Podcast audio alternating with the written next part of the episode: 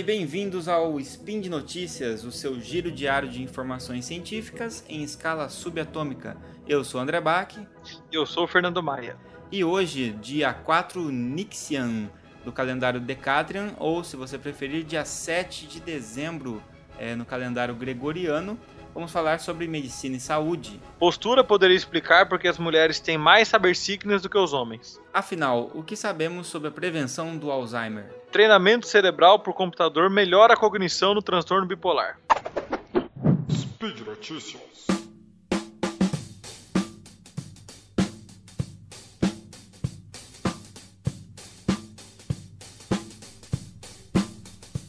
É, André, o artigo que eu trago hoje aqui para a gente poder discutir é, fala mais ou menos que tentar justificar o porquê as mulheres têm mais o saber sickness. O que, que é o saber sickness?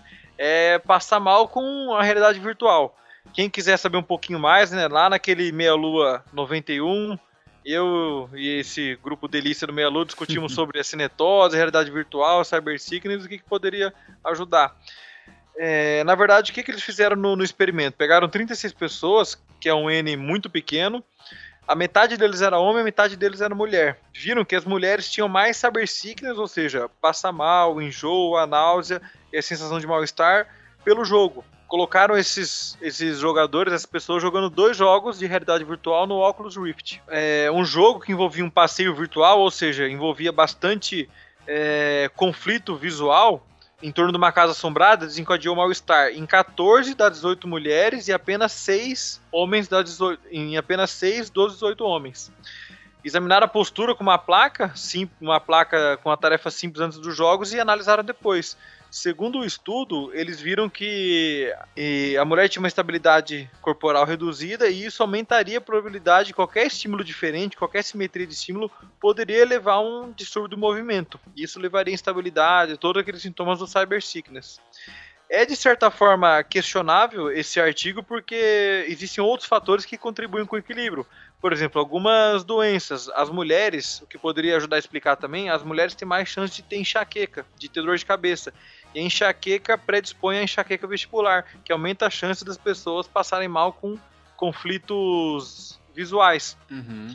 E outra coisa importante também, que eu não encontrei no artigo, foi questionado em relação à alimentação. A gente não sabe se houve abuso de alimentação, abuso de álcool, alguma alteração na alimentação antes desses, desses experimentos. Às vezes, por coincidência, as mulheres podem ter ou não é abusado de alguma alimentação, que isso poderia justificar o, a alteração do equilíbrio. Independente de eu questionar isso que eu falei para vocês, é bom a gente trazer porque, como a gente tem muita, muita pouca coisa em Cyber Sickness, o que vier de novo vai ser publicado e a gente vai fazer o possível para poder discutir, já que é uma, uma, nova doença que a gente tem que começar a pensar em tratamentos e maneiras de melhorar. Bem interessante, né? O surgimento de novas tecnologias também trazem novas consequências aí, né? Bom, no spin passado, né, para quem, quem, lembra do nosso spin passado do meu e do Maia, o Maia citou sobre né, fatores de riscos, né, é, para, do, para demências, né. E então, para complementar esse assunto, eu trouxe um, artigo, né, é do Journal of American Geriatric Society, que foi publicado dia 2 de agosto de 2017, falando sobre fatores de riscos não modificáveis, fatores de riscos modificáveis e fatores protetores modificáveis para é, se prevenir né, o Alzheimer. O que a gente sabe sobre prevenção do Alzheimer, o que, que é real, o que não é. Né? E dos fatores de risco é, não modificáveis, a gente tem aí idade, sexo, é, história familiar e fatores genéticos. Né? São questões que a gente não tem como atuar muito em cima, infelizmente. Mas dos fatores modificáveis, como o Maia citou no outro podcast, a gente tem algum, algumas doenças né, que compõem síndrome metabólica, como diabetes, obesidade, a gente tem hipertensão, hipercolesterolemia. E o que chama atenção também nesse caso é a diabetes, que tem alguns estudos interessantes falando em relação ao próprio Alzheimer, né? Porque por algum motivo é, nós temos insulina no nosso cérebro, a insulina chega até o cérebro, né?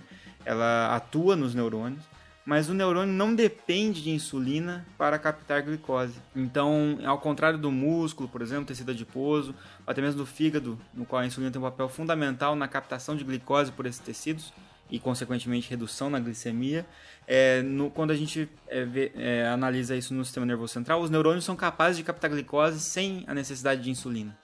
Então, a insulina está lá por outros motivos, não só é, para atuar no metabolismo da glicose, né? Então, por alguns estudos já mostraram alguns dados interessantes falando que a insulina talvez tenha um fator neuroprotetor, exerça um fator neuroprotetor contra algumas substâncias que estão presentes no Alzheimer, como uma proteína anômala chamada proteína beta-amiloide, né, que é um dos, é um dos achados histopatológicos do Alzheimer.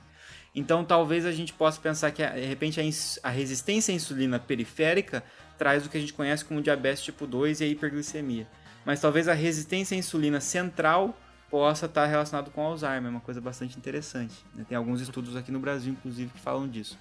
Além disso, a gente tem aí trauma cerebral, obviamente, tal. a gente tem tabagismo, abuso de álcool, e nem está nesse artigo, mas recentemente saiu também a questão do uso de benzodiazepínicos, diazepam, dazolam, etc., é, que podem, ao, a longo prazo, é, facilitar alguns tipos de demência. Talvez por, de repente, aí a gente está tendo uma supressão do estágio REM, do sono, né? Que é um estágio que a gente ainda não sabe muito bem para que serve, mas a gente sabe que está envolvido com memória, com um monte de coisas desse tipo.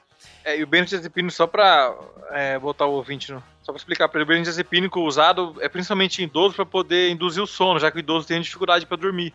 Então, às vezes, alguns médicos terminam usando e abusando dos benzodiazepínicos para os idosos a longo prazo, que não é bom. Sim, porque pode entrar. Ah, tá, o idoso tem um metabolismo mais lento, né? Ele pode permanecer mais tempo na circulação do idoso e pode facilitar o idoso a ter queda de reflexo, que já está debilitado, uhum. quedas, né? Que é um problema sério para o idoso.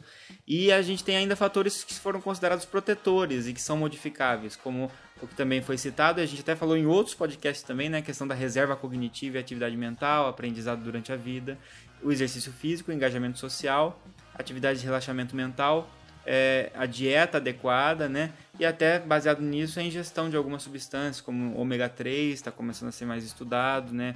É, tem alguns estudos também, talvez direcionando para o ácido fólico. Então a gente tem aí uma série de fatores, mas o fato, o fato mesmo é que ele é multifatorial, né? E o que, esse artigo quer trazer de lição final, na verdade, é que a gente tem que pensar no Alzheimer como algo bastante individualizado, porque esses uhum. todos esses fatores são tão diversos que cada pessoa tem o seu conjunto, o seu próprio conjunto de fator de risco não modificável, fator de risco modificável e fator protetor modificável. Então, com base nisso, é, é mais interessante a partir de agora a gente trabalhar o perfil de cada indivíduo para direcionar uma melhor prevenção do que a gente colocar simplesmente uma regra padrão de como evitar o Alzheimer, por exemplo. Né? É isso que a gente tem de, de lição final desse artigo aí. A última notícia agora, nosso SPIN, treinamento cerebral por computador melhora a cognição no transtorno bipolar. O transtorno bipolar é aquela alteração que a pessoa tem de que ela fica é, mudando entre depressão, que é a fase mais down, mais para baixo, sem muita vontade de fazer muita coisa, e a mania, que é onde o paciente acha que pode fazer tudo e fica mais falante, dorme pouco. Hoje cada vez mais diagnosticado, né? Cada vez existem mais estudos em cima disso, e um dos estudos eu vou trazer para vocês aqui, que é um estudo foi um estudo randomizado e controlado de colocar num programa de treinamento cognitivo feito por um computador para ver se melhorava a função cognitiva desses pacientes com transtorno bipolar. E viram vários benefícios. Como eles fizeram esse estudo? 72 adultos que apresentaram diagnóstico de bipolar e transtorno bipolar com psicose, colocaram eles para treinar num, num programa de um, chamado Brainworks, da, da empresa Positive Science. E esse programa continha jogos, na verdade, que mexiam com a neuroplasticidade. E essas tarefas de ordem superior, né, que mais em relação à cognição mais alta, memória e tudo, foi de acordo com a progressão do, da pessoa. E os programas meio que se autoajustavam de acordo com o desempenho do usuário. E o que, eles viram de resultado? Essa, basicamente, essa, esse treinamento cognitivo com o computador melhorou, teve efeito de médio a grande na velocidade de processamento, na aprendizagem e na, na aprendizagem e na memória visual. Então, e esses, essa resposta mais legal agora foram que elas foram mantidas mesmo depois do treinamento, onde as pessoas viram, se sentiram felizes também, que é uma coisa boa nesses transtornos depressivos e bipolares, e até recomendava para outras pessoas que fizessem, se sentiram melhor fazendo aquele treinamento que perdurava essa, esse acréscimo cognitivo, essa melhora cognitiva, mesmo depois de terminado o treinamento.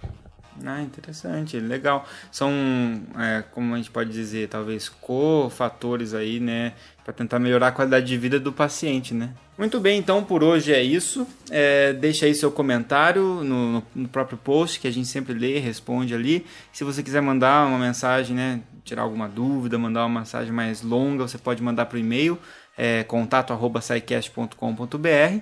Lembrando sempre que esses programas aqui né, de ciência, tanto o SciCast quanto o Spin de Notícias, eles são mantidos graças a, ao apoio dos ouvintes. Né? Então você pode contribuir a partir aí de um, um real é, pelo sistema de apadrinhamento do site que está aí no post. Você pode clicar nas opções que são possíveis de serem feitos.